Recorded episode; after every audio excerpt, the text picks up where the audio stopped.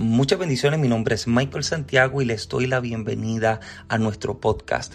En tiempos tan difíciles como los que vivimos, establecer prioridades espirituales es de suma importancia y tener la presencia de Dios como norte debe ser uno de nuestros mayores enfoques. Pudiéramos pasar la vida recordando glorias pasadas, pero ¿por qué detenernos en ellas si hay más de Dios hoy?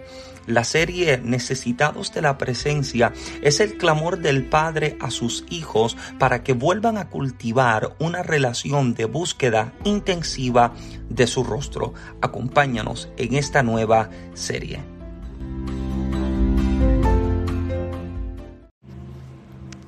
Bendito el nombre de Jesús. Capítulo número 3 del libro de Josué, culminando los libros del Pentateuco. Capítulo número 3 encontramos la historia de Josué, ha sido seguidor, ha sido colaborador del ministerio de Moisés. Y en este capítulo 3 lo encontramos en un momento decisivo en su vida. Al encontrarlo lo confirma con un fuerte amén. Aleluya. Quien no lo tenga, grite misericordia y esperamos. Aleluya.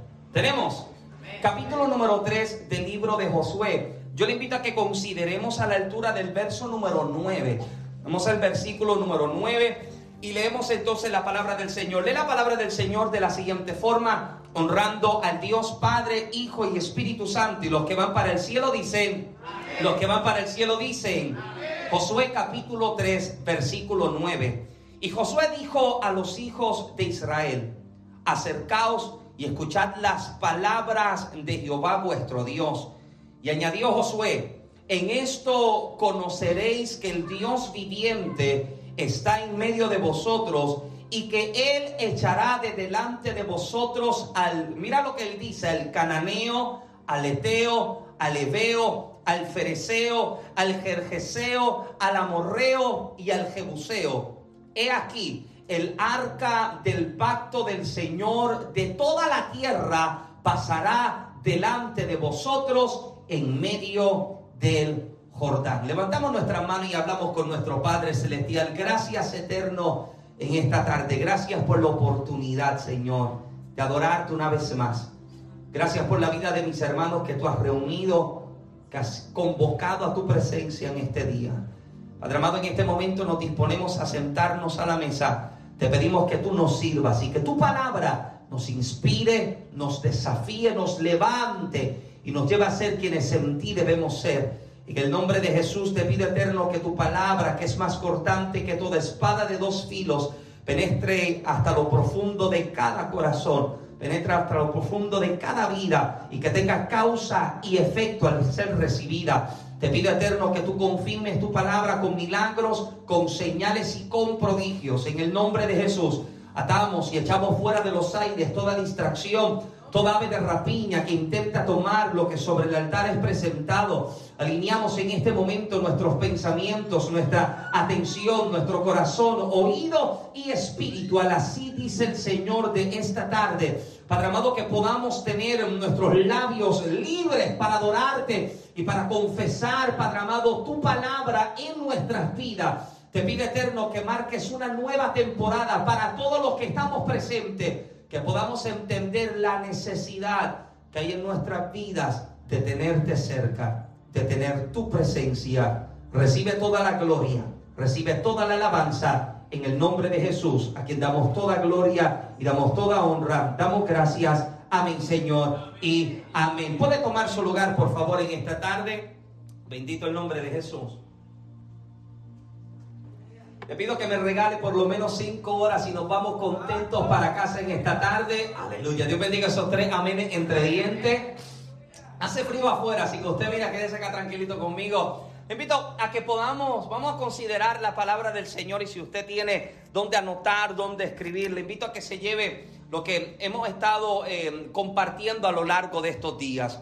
Leí en estos días la historia de una mujer que vivió entre los años 1844 al año 1924. La mujer se, se llamaba María Woodworth Eder. María Woodworth Eder. Esta mujer dice que nació en Lisbon, Ohio, y tan solo a la edad de 13 años, esta mujer cuenta como en su adolescencia corrió a los pies de Cristo para entregarse en el tercer gran avivamiento que había sacudido a la nación americana. Con tan solo 13 años de edad, ella cuenta haber escuchado la voz de Dios haciendo el llamado a su vida y desde entonces decidió entregarle su vida al Señor y le sirvió hasta partir con el Señor con un poco más de ochenta y tantos años de edad. Dice que esta mujer se convirtió en una de las mujeres evangelistas más reconocidas de la nación americana. Sus campañas evangelísticas sobrepasaban las 25 mil personas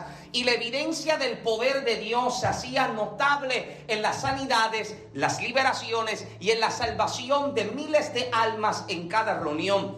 Vivió una vida bien sacrificada y dolorosa y tuvo un matrimonio roto y cinco de sus seis hijos fallecieron. Y aún así decía, escuché la voz de Jesús llamándome a ir a los caminos y a los arbustos para reunir a las ovejas perdidas del Señor. Luego de una trayectoria tan larga en el ministerio, la historia cuenta que ya con 80 años de edad, María se encontraba caminando por uno de los parques públicos del pueblo en el que vivía y al comenzar a ver la cantidad de drogadictos, prostitutas y vagabundos, comenzó a llorar y a pedirle misericordia a Dios por ellos. Cuando un hombre la vio llorando parada en el parque, se le acercó tocándole en el brazo para ofrecerle ayuda. Y al tocar a la anciana, dice que aquel joven cayó desplomado, tirado al piso. Quien venía caminando detrás de él, al verlo caer al suelo, se preguntó qué fue lo que la anciana le hizo y sin poder tan siquiera tocarla a ella, también cayó al suelo, tocado por el poder de Dios. Fue como si una bomba cayera en aquel lugar, porque cientos de personas comenzaron a ser tocados por el poder de Dios, que por montones caían tirados en el suelo del parque. Era tanto lo que estaba ocurriendo que mandaron a la policía, a los bomberos y a los paramédicos para ver qué acontecía. Pero a kilómetros del parque alrededor solo eran tocados cientos y miles de personas por el poder de Dios. Los carros no se movían, el tráfico de autos parados y personas tiradas era tanto que el alcalde fue para ver qué ocurría y al abrir la puerta de su carro, la historia dice que también cayó postrado en el suelo, tocado por el poder del Espíritu Santo. Cuando yo leo y escucho testimonios como estos, Muchas veces se nos hace fácil creer que era solamente en tiempos antiguos, pero la presencia de Dios hoy es la misma que ayer. Lo que Dios hacía ayer todavía lo hace hoy. Que las sanidades que hacía ayer todavía las hace hoy. Que las liberaciones que hacía ayer también las hace hoy. Y así como Dios salvó y rescató ayer, todavía vuelve y lo hace hoy. No es que Dios ha cambiado, es que los hombres hemos cambiado. No que la presencia de Dios es distinta no que la presencia de Dios ya no se manifiesta. El problema está en el corazón del hombre que anhela o no desea esa presencia. Lo que ocurría en tiempos pasados, en mi humilde opinión, era debido a la pasión que ardía en el corazón de la gente que anhelaba a Dios. No que vivamos soñando ni recordando los acontecimientos de ayer, porque yo creo que quien vive aferrado a su pasado nunca puede vivir su presente y mucho menos puede entrar en lo que Dios tiene para su vida mañana. Pero yo creo que de tiempo en tiempo hace falta que nosotros nos detengamos y comencemos a hacer memoria comencemos a hacer memoria de las cosas que Dios hacía y cómo era que ese Dios se manifestaba y cuál era nuestra actitud y nuestra postura para buscar aquella presencia. Yo creo que los afanes y las distracciones de las cosas superficiales, las vanas y las cosas pasajeras nos han llevado a perder de perspectiva lo que verdaderamente es importante. Creo que Dios tiene mucho más deseo que nosotros de estar con nosotros y es por eso que nos está llamando cada vez con mayor intensidad a que busquemos su presencia. Escuche bien, Dios sabe que usted trabaja. Dios sabe que usted se enferma. Dios sabe que usted ve películas, pero Él también sabe que tú sin su presencia te mueres. Él sabe que nosotros vivimos una vida acá en la tierra. Usted no nació en la luna ni se crió en una estrella. Pero Dios sabe que hay cosas que nos distraen. Él sabe que hay cosas que nos quitan de perspectiva lo que es importante. Pero sabe lo que Dios quiere que nosotros podamos entender. Que nosotros sin la presencia del Señor vivimos vidas vacías que sin la presencia del Señor, amado, nuestra vida no tiene sentido. Y es por eso entonces que Dios nos lleva a entender que debemos aprender a establecer prioridades. Diga conmigo prioridades. No, como que usted está despierto en el servicio conmigo, prioridades. Él nos llama que nosotros podamos poner en balanza lo que es importante y lo que verdaderamente importa. Que nosotros podamos poner en balanza cuáles son las cosas que nos acercan a Dios, pero que también podamos comprender cuáles son las cosas que nos alejan de Dios. Ayer compartía un pequeñito video en las redes sociales y yo hablaba acerca de, de una de mis conversaciones favoritas. Me checa la música, gente. Una de mis conversaciones favoritas con mi abuela, la mamá de mami. Mi abuela se llama Santos Colón. Yo para molestarla a veces gritaba santo y cuando me respondía yo decía aleluya. O pero una de mis conversaciones favoritas con mi abuela la tuvo un día en el salón de la, eh, perdón, en la sala de la casa. El cable, gente, tienes que mover un poco el cable. Una de eh, estoy sentado en la sala con mi abuela tratando de explicarle a ella lo que es el wifi. Tratando de explicarle a mi abuela lo que, es, lo que es el Internet inalámbrico. Y en mi mente no hay suficiente ciencia ni suficiente profundidad para explicarle a mi abuela que el Internet está en el aire. Y había una panadería cerca de la casa de mi abuela, había una panadería cerca de su casa donde yo iba de tiempo en tiempo a comerme un pedazo de flan. Y ahí está, Gene. Y cada vez que yo iba Em, yo para ese entonces no tenía internet en la casa, así que me llevaba la computadora o los dispositivos míos y rápido iba a la panadería porque sabía que tenían internet. Y cada vez que yo iba, mi abuela me preguntaba que cómo era entonces que me daban el internet. Y yo le contestaba y yo le decía, mamá, no es que me lo dan, es que está suelto. Pero ¿cómo que está suelto? Y yo no sé, es que está en el aire y solo se mete en el teléfono. O sea, yo no sé cómo explicárselo a mi abuela. Yo no sé cómo explicarle que hay una red inalámbrica, hay una red que está en los aires, que sola se mete en el teléfono o en la computadora. Pero cada vez, cada vez que salía la conversación de las redes sociales o del internet, la respuesta de mi abuela siempre era la misma. Yo no sé mucho del wifi, yo no conozco mucho del Facebook, pero me decía, háblame de subir al monte orar, que yo sé lo que es eso.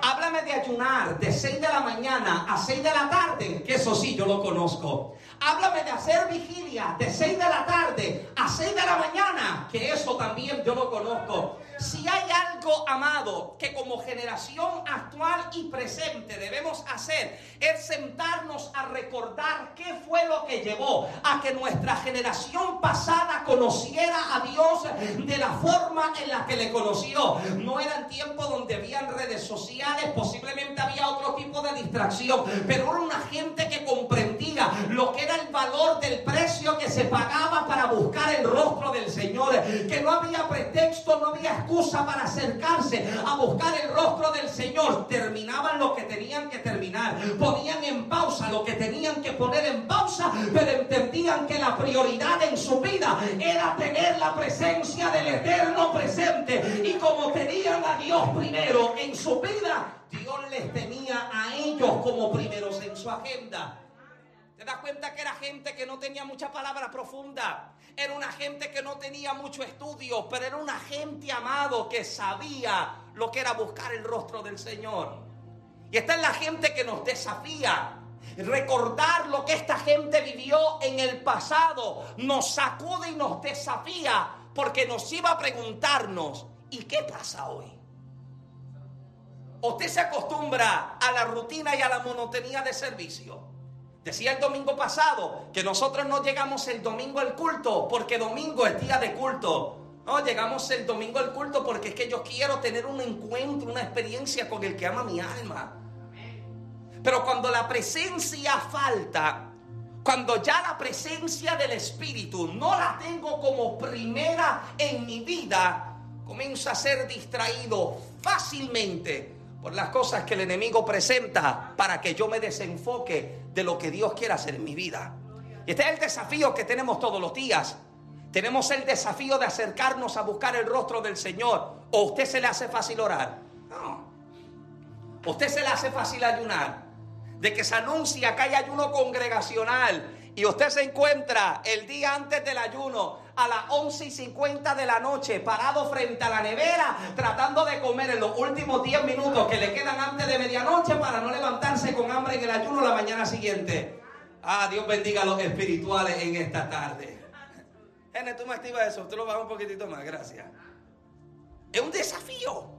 Para todos es un desafío. Para el que lleva años sirviéndole al Señor como para el que comenzó ayer. Es un desafío. ¿Por qué? Porque tu enemigo sabe que si tú vives conectado a la presencia, aleluya, a lo mejor no sabe mucho verso de memoria. Posiblemente no conozca mucho coro, pero cuando tú abres tu boca, el Eterno responde a la oración de tu corazón. Porque vivimos escondidos en Él.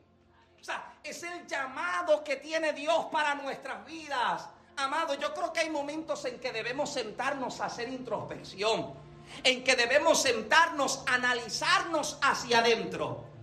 ¿Puede hacer esa, tarea conmigo un momentito? Vamos a hacer un ejercicio. Le invito, cierra, cierra tus ojos ahí, cierra un momentito, ahí un segundito, un segundito. Mira hacia adentro.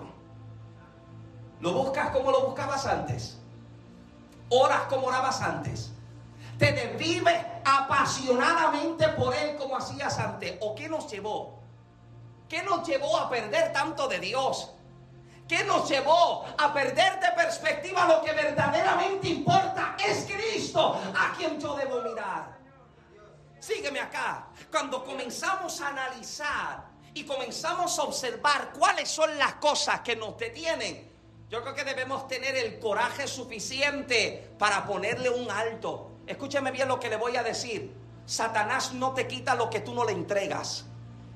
Él no te puede quitar lo que tú no le estás ofreciendo.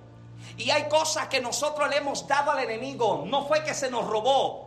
O sea, muchísimas veces cantamos que Dios nos va a devolver lo que se nos robó. Él no te puede quitar lo que legalmente te pertenece. ¿Sabes cuándo Él te lo puede quitar? Cuando legalmente usted decide entregarlo. ¿Cómo yo decido entregarlo? Descuidando mi vida espiritual descuidando la vida de oración, descuidando la vida de intimidad y de búsqueda. Hablo con alguien en esta mañana. O sea, cuando yo decido entonces poner a un lado la presencia del Señor, el enemigo tiene legalidad. Diga conmigo legalidad. Ah, él tiene legalidad para ahora operar. No es que te destruyeron el matrimonio, no es que te robaron la finanza, no es que te robaron la salud.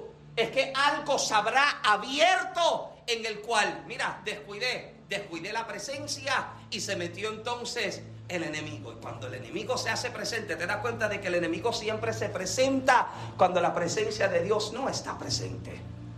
Se presenta cuando hay una brecha, cuando hay un espacio que se abre. Y nuestro desafío es mantenernos cubriendo cada área de nuestra vida. ¿Usted sabe cuál es la pata con la que usted cogea? Todos tenemos debilidad o no. Ah, sí, todos tenemos batallas. Todos tenemos lucha, todos conocemos qué nos lleva a desfallecer, qué nos lleva a debilitarnos y qué lo, cuál, cuál debe ser entonces nuestra respuesta. Buscar fortalecer esa área. ¿Cómo yo fortalezco las áreas débiles de mi vida? Llevándolas al altar corriendo a la presencia de Dios, no dependiendo ni del domingo, ni del martes, ni del jueves para buscar a Dios. Busco del Señor domingo, lunes, martes, miércoles, jueves, viernes, sábado y domingo vuelvo nuevamente a la rutina de búsqueda de la presencia del Señor. Te das cuenta de que cuando Josué es llamado por Dios para comenzar el liderato sobre Israel, Josué se encuentra con el desafío de todo lo que había visto a través de la vida de Moisés. Escúcheme bien, ser líder después de Moisés no es fácil. Ser líder después de Moisés no es tarea sencilla. Moisés tiene una vara que si la tira en el suelo se convierte en serpiente. Moisés es un hombre, Moisés un hombre de Dios. Moisés clama y los cielos se abren y maná y codornices caen del cielo. Este tipo ora y se mete en el monte y la gloria de Dios lo arropa y su rostro resplandece cuando sale del monte. Te pregunto, ¿cómo tú lideras luego de alguien así? Y Moisés es un hombre que ha vivido una vida en la presencia. Y Josué, Josué es presentado en el escenario bíblico en ese tramo de los 40 años del desierto. 40 años en que el pueblo de Israel está siendo liderado por Moisés para llevarlos a la tierra prometida. Pero te das cuenta de que cada vez que Josué es presentado, Josué siempre lo encontramos a la sombra de Moisés. A Josué siempre le encontramos trabajando a la par con Moisés. Porque te das cuenta de que Josué, comprendiendo que hay algo que Dios desea hacer con su vida, si él comprende que hay un llamado de Dios para él, su respuesta a ese llamado debe ser conectarse con la gente que le acerque a la presencia. Se dice que somos el resultado de las cinco personas con las que frecuentamos que somos el resultado de las cinco personas con las que compartimos. Usted comparte con un chismoso y usted se vuelve. Ah. ¿Alguien acá? Usted se, usted se junta con alguien que solo habla de duda y usted se vuelve un dudoso. ¿Hay alguien acá? Usted se junta con alguien que habla de Dios y usted termina hablando de Dios. Aleluya. Usted se junta con alguien que habla palabra y usted termina hablando palabra. Usted se acerca a alguien que se mantiene cerca de Dios y usted también comienza a compartir las conductas de estas personas. Porque te das cuenta que comienzas a aprender y comienzas a ser moldeado y formado de acuerdo a lo que está siendo reflejado de la persona. Por eso es que te das cuenta que la gente de Dios, usted casi siempre lo encuentra solo. Porque nadie quiere andar con alguien así. Nadie quiere andar con alguien que habla de oración, que habla de búsqueda. No, Michael, háblame de los siete pasos para el éxito. Háblame de tres pasos de cómo tener un ministerio poderoso. ¿Sabe cuál es el primer paso para ello? Es la intimidad con Dios. Esto no es una escalera en la que yo voy buscando. Este paso es el que me... No, amado, ¿sabe cómo se llega a ver lo que Dios nos habló? Estando en la presencia. Y no buscamos a Dios porque queremos manipularle. Escuche bien. Usted no ora para que Dios le use. Usted no ayuna para que Dios le use.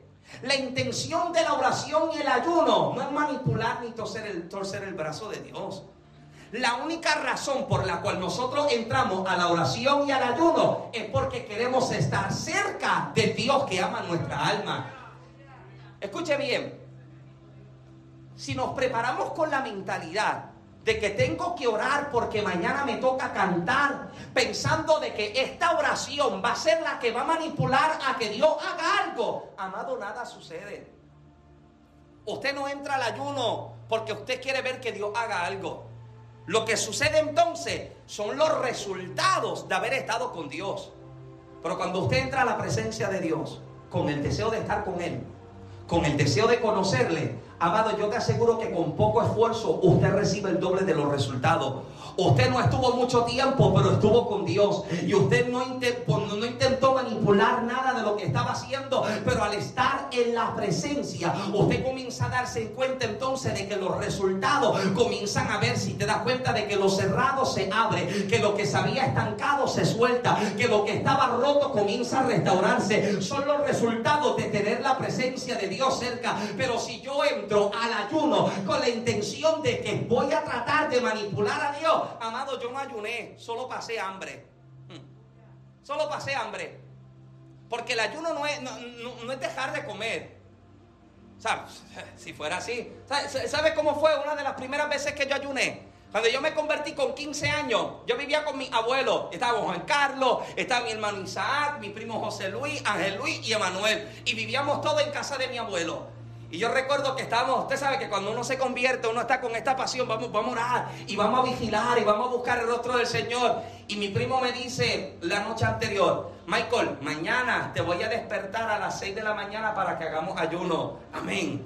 Y yo me levanté a las 6 de la mañana, Edgar, yo fui a la sala, me arrodillé en el sillón y yo estoy orando, Señor, yo te presento este ayuno. Señor, yo te presento este tiempo, yo te pido, Dios, que tú rompas en mi vida tal cosa, que tú quites tal cosa, que tú hagas tal cosa en mí. Amén. Me levanté, me acosté a dormir, me levanté a las 11 y 50, me arrodillé y dije, Señor, gracias, yo te entrego este ayuno. Gracias por...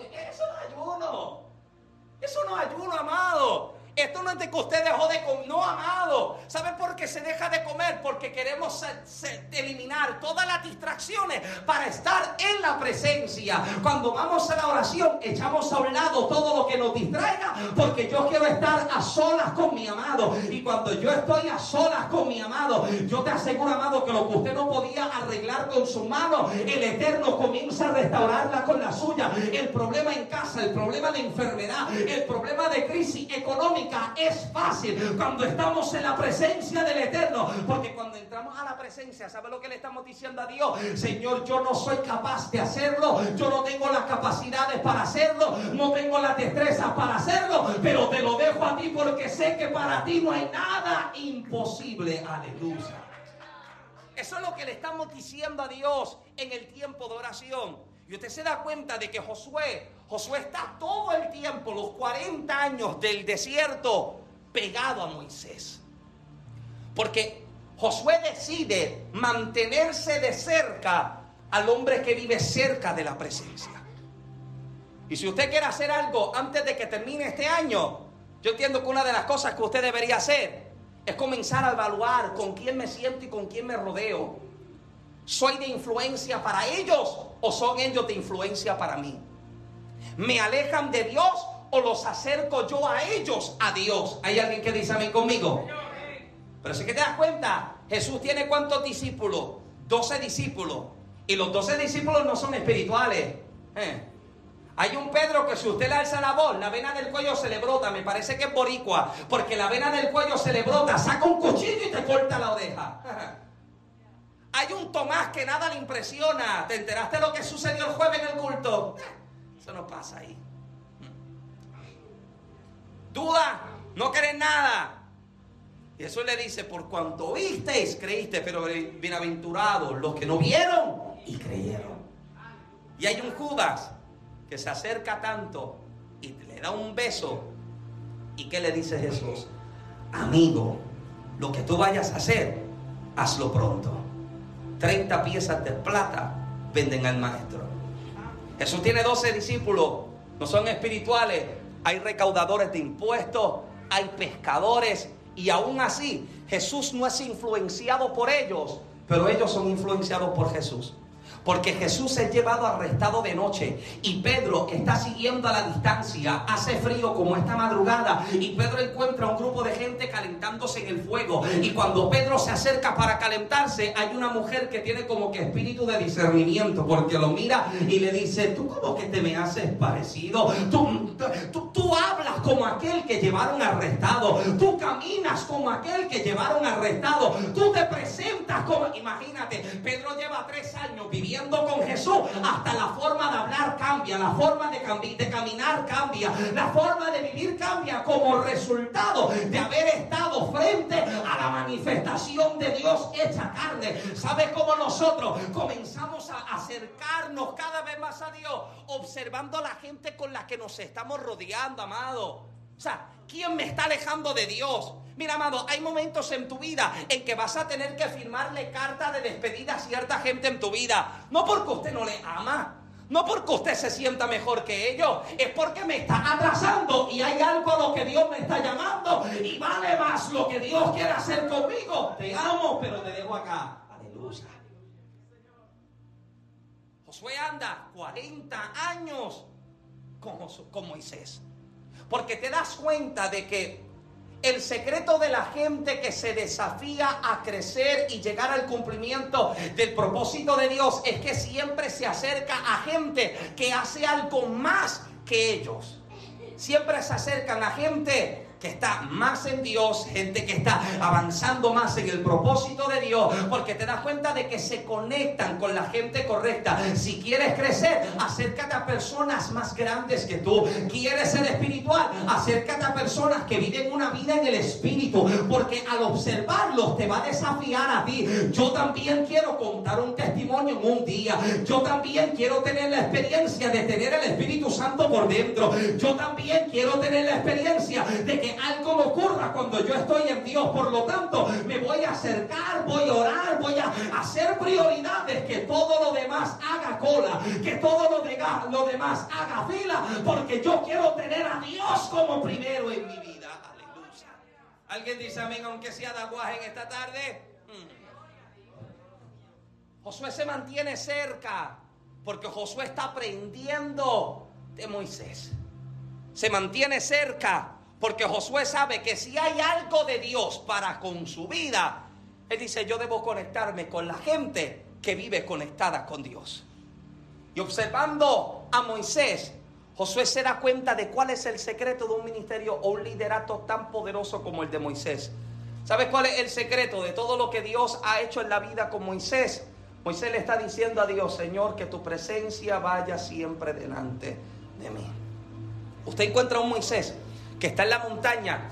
La experiencia del monte, la experiencia de la montaña me parece tan extraordinaria, porque durante los 40 días que Moisés está en la montaña, Moisés está teniendo de las revelaciones más grandes que se le había dado a cualquier hombre.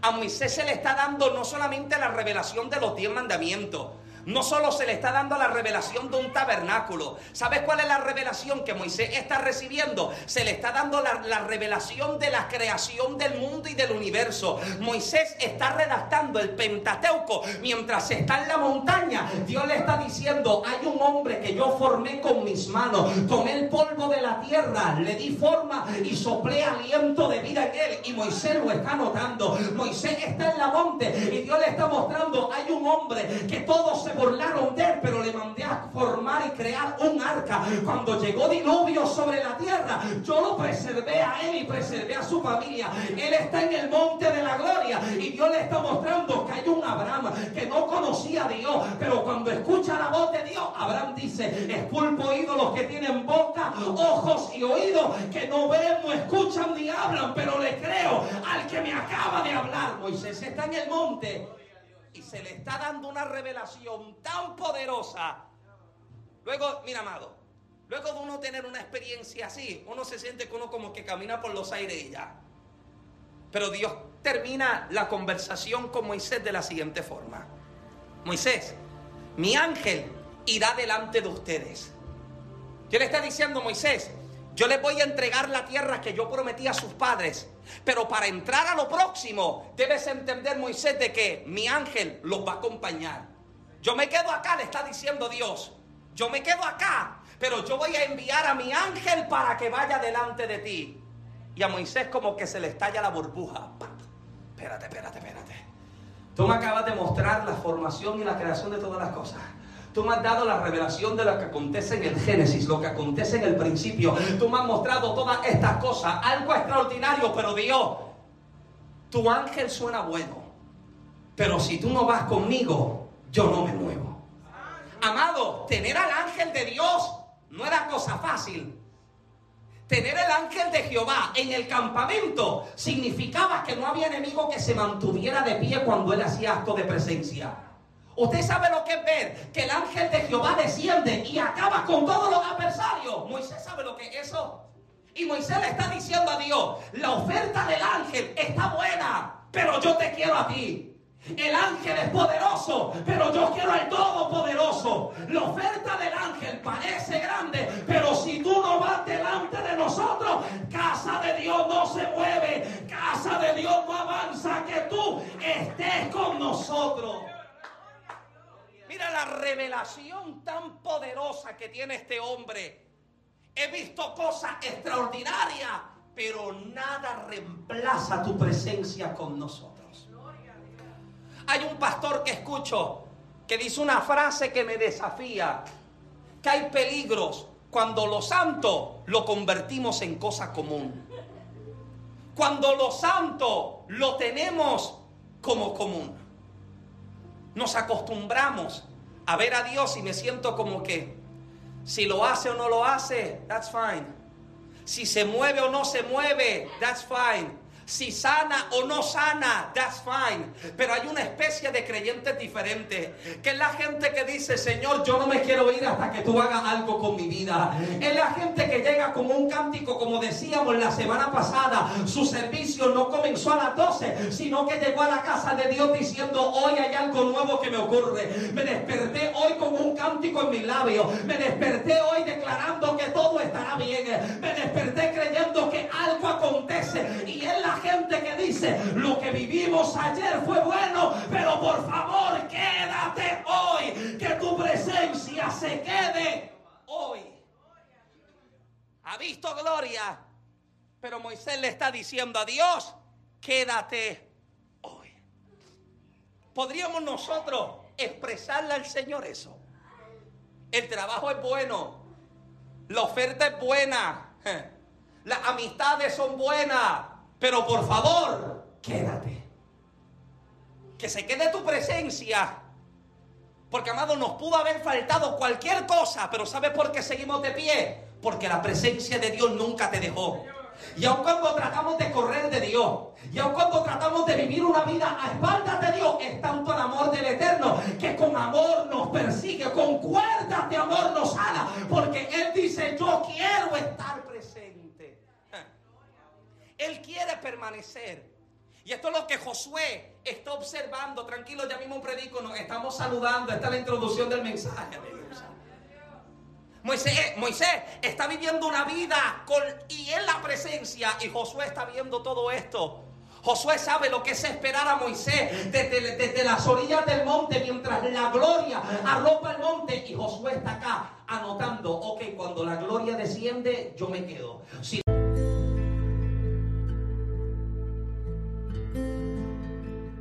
Muchas gracias por acompañarnos hasta el fin de este episodio. Ora a Dios que haya sido bendecido y edificado. No te pierdas la segunda parte de este mensaje que sé que también te será de mucha bendición si ha sido de bendición para tu vida este episodio, te invito a que compartas este episodio con tus amistades o con ministros o con alguien que entiendas que necesita escuchar esta palabra para que también este podcast pueda serles de bendición a ellos y así también estarías ayudándonos a seguir creciendo como comunidad.